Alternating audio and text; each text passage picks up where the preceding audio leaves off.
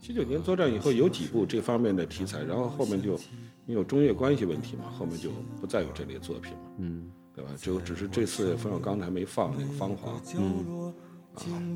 您是看过的，嗯，《芳华》我看了，因为好些年没触及这个题材了。小刚这部片子，有其中有一段儿有好几分钟就是以这个作战为背景的。就您觉得您看过，当然您您觉得他拍那些场景什么的，能勾起您回忆吗？当然这，这个就叫成功，我觉得。当然了，啊、老泪长流啊。七九年对越作战，其实部队在七八年的十月份、十一月份就开始向前线运动了，嗯到十二月份都在前面，在边境一线。然后这个一开始是一月初就要打，后来博尔布特把把这个金边给丢了，然后部队就停在那儿。部队从十二月份在部队在前线集结，然后真正打是二月十七号，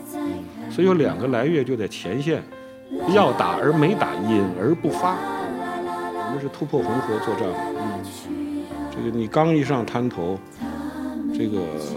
越军的这个对岸的火力扫过来，因为我在舟桥团，舟桥团那巨大的舟车呀，啊那个坦克上面就像你周周桥团是吧，周桥团我那年还得第一波先往上冲呢。舟车倒到河岸边，把那个门桥给放到水里面去，那个咣当咣当的，尽管灯火管制，声音巨大，马上就机枪扫过来，对吧？这个听到枪响的第一瞬间，所有的人的本能的动作都趴下卧倒。但是因为部队很密集嘛，一开始就开始有伤亡。前面说有有人负伤了，你跑过去一看，就是有有有伤员，那个榴弹掠过那屁股，屁股一个大肉沟嘛，脂肪都翻出来了，噼里扑噜的声音，噼里扑噜就是在你你你脚尖旁边的近弹，每个一近弹就马上说有人伤亡，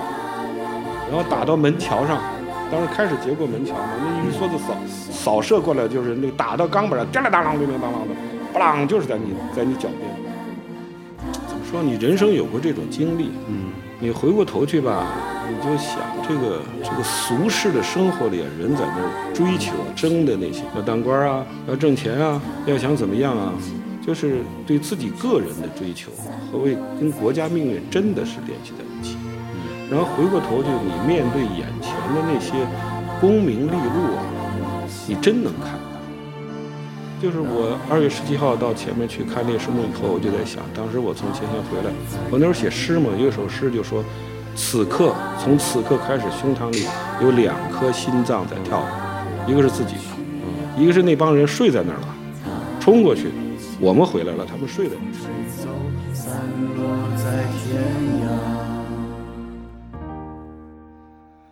他们已经被风吹走，散落在天